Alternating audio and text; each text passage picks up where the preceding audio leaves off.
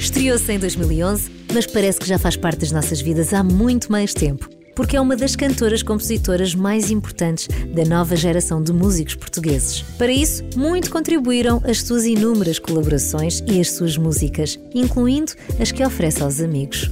O melhor exemplo será Amar pelos Dois, que entregou ao irmão, Salvador Sobral, para interpretar no Festival da Canção. Para interpretar e vencer, nunca é demais dizê-lo, afinal, foi a primeira vitória de sempre e única até ao momento de Portugal na Eurovisão. Prepare-se para uma conversa sobre música, maternidade, livros, viagens e até sobre arquitetura. Luísa Sobral é convidada do Carlos Bastos no música.pt.